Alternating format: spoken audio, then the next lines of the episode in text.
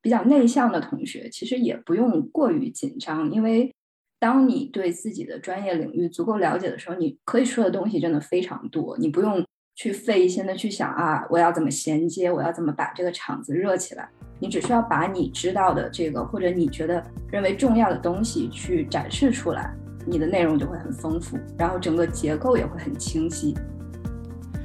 大家好，欢迎来到 Harris Radius，一档由芝加哥大学的学生与校友和朋友们畅谈人生、事业与生活的播客栏目。我是主持人诗林。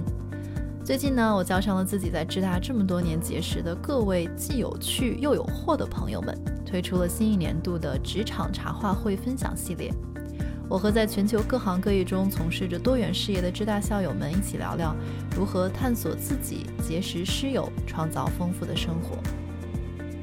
这场茶话会第五期，我邀请到了堂弟。堂弟是2015年毕业于芝加哥大学公共政策学院 MPP 学位，目前呢是在 PRI Principles for Responsible Investment 任职高级政策分析师一职，负责中国 ESG 信息披露和投资者监管政策研究。加入 PRI 之前呢，堂弟曾任联合国环境署金融倡议二十一世纪受托人责任项目政策分析师，并曾在华夏基金担任 ESG 专员。下面就请收听我们的现场长谈。非常感谢今天能够啊邀请我来参加这个活动，我也觉得很荣幸能够和各位校友、学弟学妹来交流一下我自己个人的一个经验，给可能不太了解 ESG 的小伙伴们简单的介绍一下 ESG，它代表的就是 Environmental、Social and Governance 这三个不同维度的这个因素。我们其实是认为投资者应该在投资过程中。来考量，在传统的除了财务方面的因素之外，还需要考虑这三个方面的不同的因素，来获得长期的可持续的收益。所以，其实我现在在的这个组织 PRI 呢，是一个由联合国发起的投资者组织。我们其实就是希望能够倡导全球各地的投资者来践行这种理念，然后把 ESG 纳入到他们自己的投资过程中，并且去实行。实行这种可持续的影响，所以这个是我现在的工作。我在 PRI 是一名高级政策分析师，我主要负责中国地区的 ESG 信息披露以及投资者监管方面的政策分析工作。所以这个也是我觉得可以和大家比较好分享的一点，因为我们是做学政策分析出身的，然后我现在的工作其实还是和我们的专业还是有一定的联络性的。那我就简单介绍一下之前的一个职业发展的路径。我之前呢，最开始其实我的这个整个职业路径和 ESG 基本上都是比较相关的。我最开始的时候呢，在华夏基金是一名 ESG 专员。当时其实是因为我们有国际上的这种，比如说客户他会比较关注，尤其是国际上的机构投资者会比较关注这种长期的影响。比如说像环境变化、气候变化这些东西，会给投资带来的这种，无论是政策风险，或者是对于资产的这种实体风险造成的影响。所以当时我们进行了一些研究，发现这个东西它其实并不是说像我们以前想的，或者像最开始大家可能会理解做这种东西就是做好事或者做慈善，它其实是还是遵从了一个传统的这个投资理念。它更多的是增进了一一个层面吧，或者是三个层面，因为我们认定就是这些环境啊、社会、公司治理这些方面，其实和投资或者和某一个你看好公司的长期发展都是息息相关的。所以这个其实是我第一次感受到这个东西和我认知上的不同，就是原先你会觉得这个东西你可能只是为了面子上，或者是为了营造一个你的企业社会形象。但是当我意识到，其实它是还是和传统的投资是完全相关，而且它其实是辅助传统的投资的这么一个手段的时候，我觉得就是整个逻辑线它已经一下子就通顺了。因为以前你很难去劝说某一个公司或者是某一个投资经理说，你需要去刨除掉一些特定的股票，因为我觉得它做的不好，或者是对社会有一些负的外部性。当然，我们可以。认为人或者是一个公司，它应该有一定的企业社会责任，来完成它的这种企业的社会使命，或者是去减少它的外部性。但是其实就是你必须要给投资人制造一个非常具体的这么一个 incentive，他才能够去做这件事情，要不然这个事情是很难够持续下去的。所以这个是我第一次在一个投资公司里头，第一次对于 ESG 的一个初步的认知。那在华夏，其实我们就是进行了一些关于这个 ESG 方面的研究之后。随后我又有了一个机会，是去到联合国环境署的金融倡议，它其实是有一个关于 ESG 的一个项目。当时也是刚好有这么一个机会，所以我就转去了这个项目，来专职负责这个投资者。我们是叫 fiduciary duty，它其实就是受托人责任。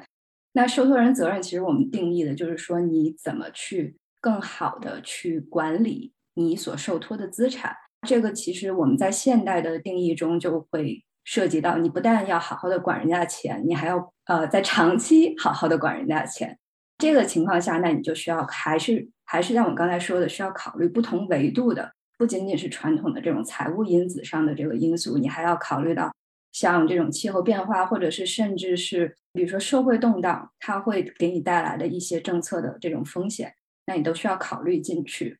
所以这个是我在那个项目上，我们其实在中国做的一个研究，就是关于中国在投资者受托责任方面，它第一有没有哪些障碍？第二，我们现在欠缺的是什么？然后我们现在所需要的，比如说需要的哪些规章制度，或者是相应的规则和比如说现行的一些要求有哪些区别？这个项目大概持续了一年半，这个是第二份跟 ESG 相关的工作。然后项目结束了之后呢，因为这个项目它其实就是和我现在的公司 PRI 它联合联合承办的，所以我就转到了 PRI 来继续专职做这个政策分析这方面的工作。所以就是这一套工作转换下来，其实是跟着我在 ESG 整个领域中的这种角色变化来形成的。所以这个是我的一个职业的进程，感觉你这走了一圈儿哈，就听上去其实非常的过去大概六七年，因为你是一五年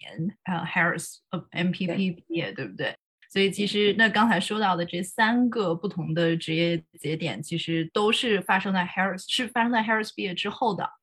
对，都是一五年、一六年之后到现在，刚好就是见证了一个因为。比如说 ESG 或者是负责任投资，从一个非常小众的概念到现在变得比较主流化，然后又加上比如说现在热门的话题碳中和之类的，这个其实让这个整个行业它现在逐渐的走到了台前，所以其实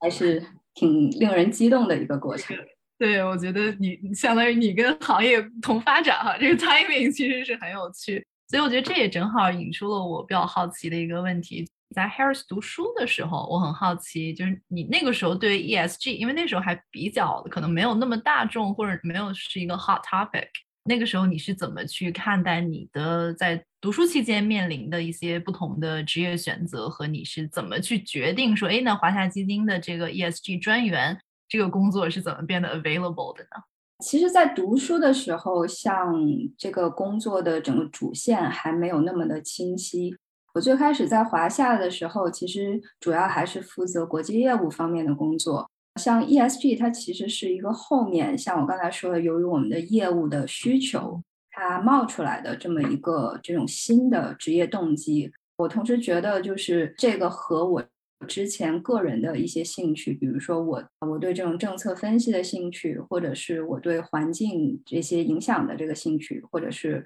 和我我最开始是学的经济学嘛。那这种，比如说你要去解决这种负外部性的这些问题，其实我觉得都会有一定的相连。所以当时这个机会出现的时候，那我就肯定很想去争取，就是说我很愿意去做这方面的研究和工作，我愿意多了解一下这方面的相关进展。如果可以的话，我也愿意去来承担这部分的工作。所以这个是一个争取来的过程。回到就是之前在 Harris 的时候，因为我们也有一些就是关于这种政策分析的课程，然后我之前其实也修过这种环境经济学的课。这个其实和我们后来，比如说在我现在工作中所遇到的这些我们需要分析的问题都是很接近的。因为其实，在最开始的时候，在我们这个话题还不是特别大众的时候，我其实一般人家问我干什么，一般都说我是搞环保的，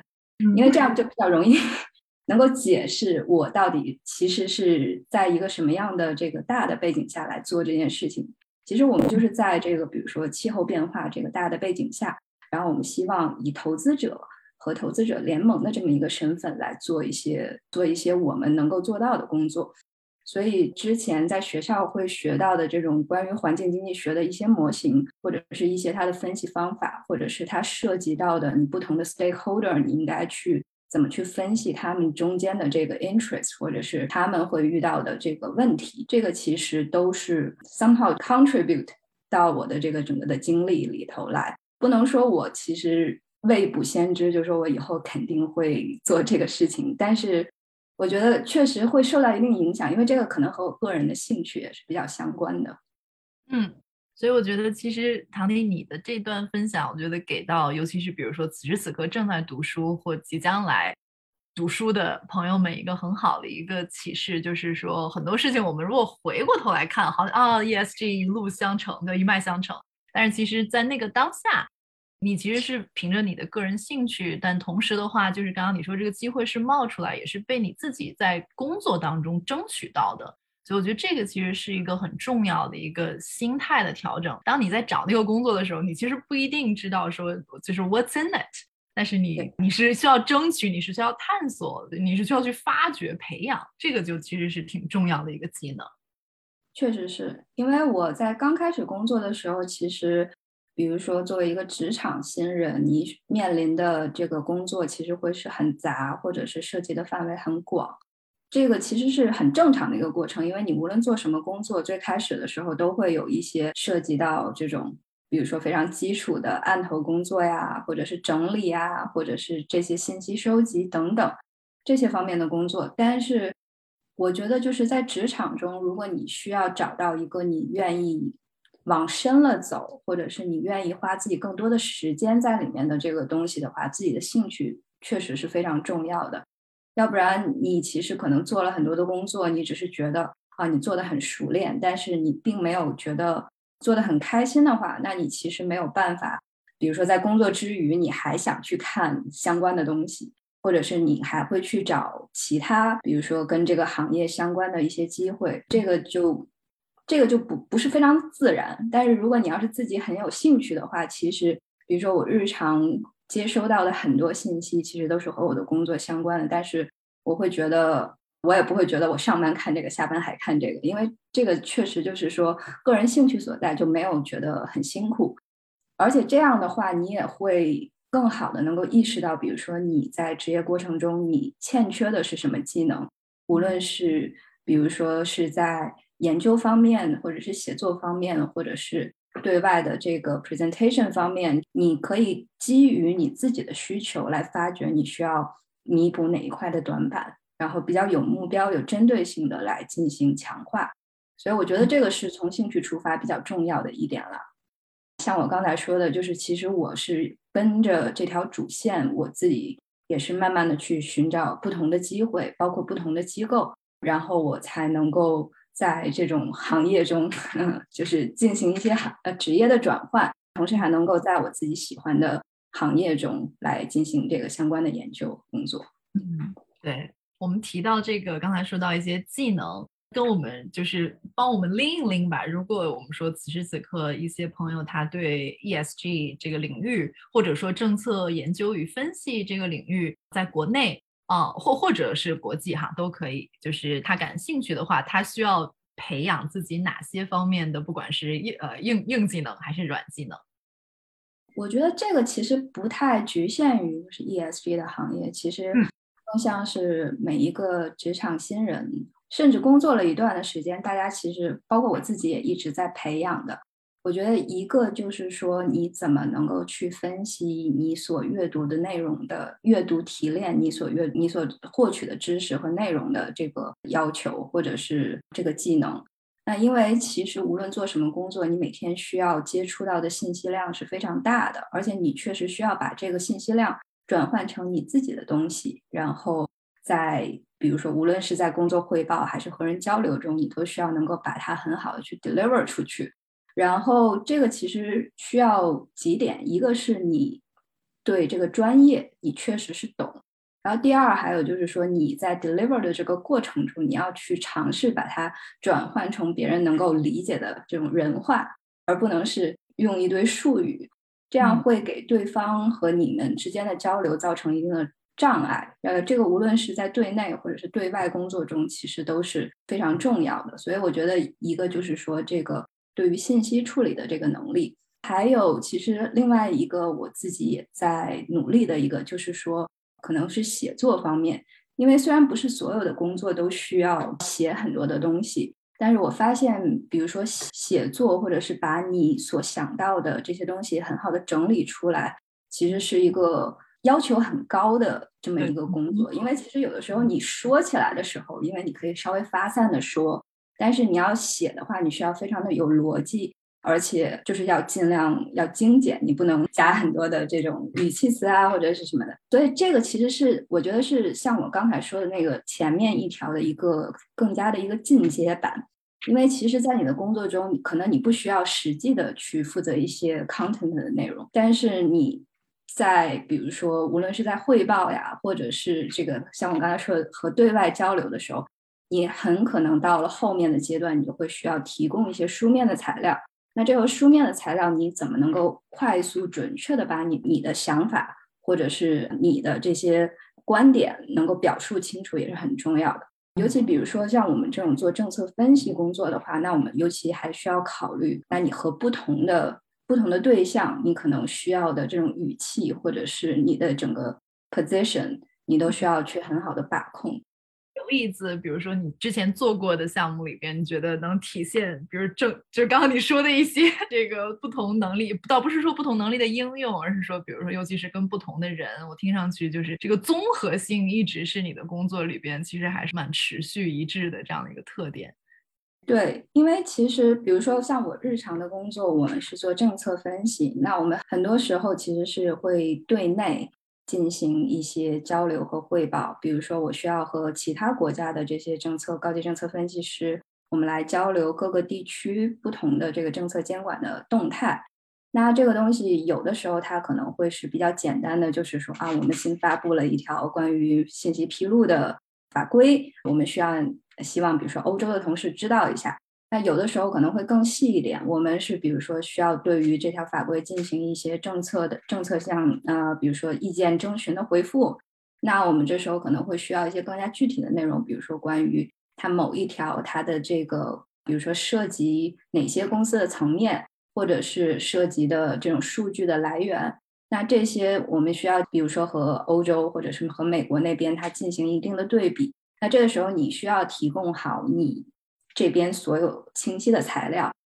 这样能够在内部让人家知道，OK，你需要的是什么，这样他们在第一时间就可以给你反馈到。所以这个是一个内部沟通的，那那就是需要，我觉得你需要把尽可能你这边的信息写的完备和清楚。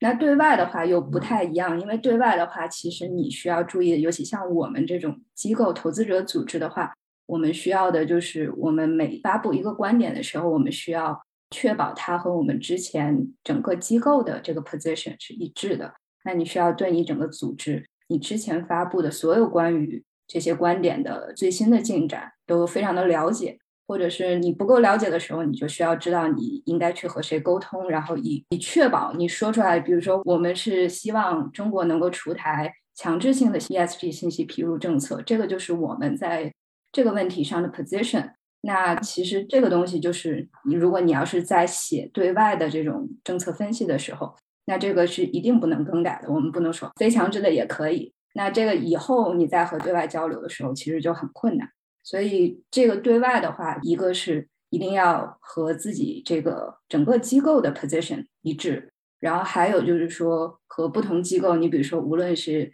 他可能会分私下沟通啊，或者是和官方的这种回应啊。这个时候就是可能会有一些语调上的不同，或者是比如说私下沟通，你可以发一大堆的东西，你希望他能够了解更多的东西，所有详尽的资料。但是在官方的回应中，你就希望他能够尽量的简洁，而且能够抓重点。因为可能比如说监管的领导他没有时间看你一个什么十几页的十几页的回应，然后你提了一大堆东西，他可能根本就不会看。他需要的是一个类似于你在最开始的时候你就抓住一两句话很关键的这个信息能够给到他。这个就是我刚才想说的一个各个不同这种接触的对象之间，你可能要采取不同的这种策略。嗯嗯。听上去真的是非常的综合，然后而且听上去也不是一蹴而就，而是好像真的就是说细水长流，以及它它需要很多的时间 和周期和和 nudging。我不知道有多少朋友听完咱们今天在二十多分钟的分享，对 ESG 是。更感兴趣还是觉得 更吓人？但是，但是我觉得这个问题一定会帮助到大家理解。比如说，这份职业或者这个行业，呃，对你来讲，你觉得最最让你 fulfilling 的那些，不管是 impact 还是 moments，就是在你的这个工作当中，你觉得你会去怎么去总结呢？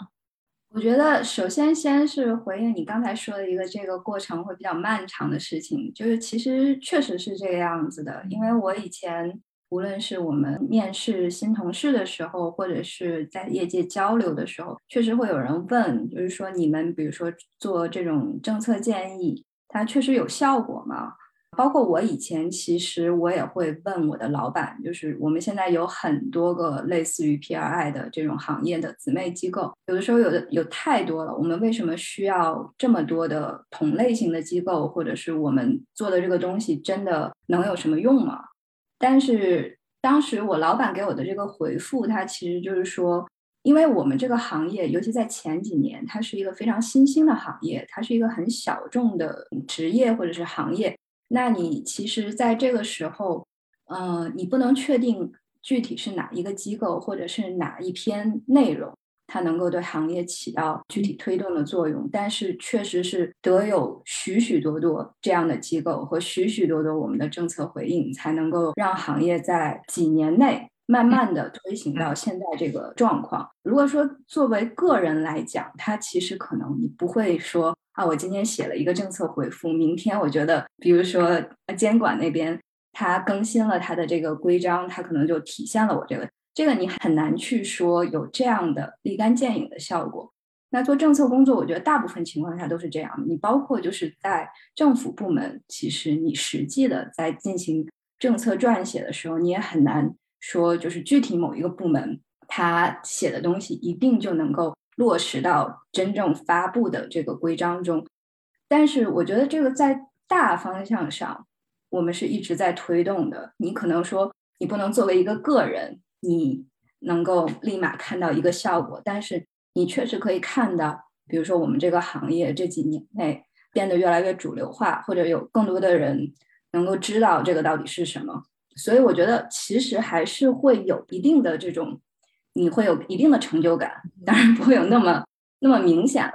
那比如说像我个人来讲，我个人来讲的话，就是。像前几年我要向我父母解释我的工作的时候，我刚开始的时候就会说啊，就类似于做环保呀，或者是我是在一个这种国际组织工作啊，因为我就觉得和父母要解释清楚这些东西的话，可能会比较复杂，而且他们其实主要是想说，就了解一下你大概是干什么的，这样他可以去和他的同事或者是朋友去说，你不能说的太复杂。然后，但是这两年，像我妈，她就会有的时候还会看到一个什么公众号，说，哎。这个是讲 ESG 的，是不是你你就是在搞这个？然后我就会很惊喜，因为我就觉得这个行业逐渐的主流化，甚至比如说父母这一辈这种普通的，他可能甚至都不是投资人，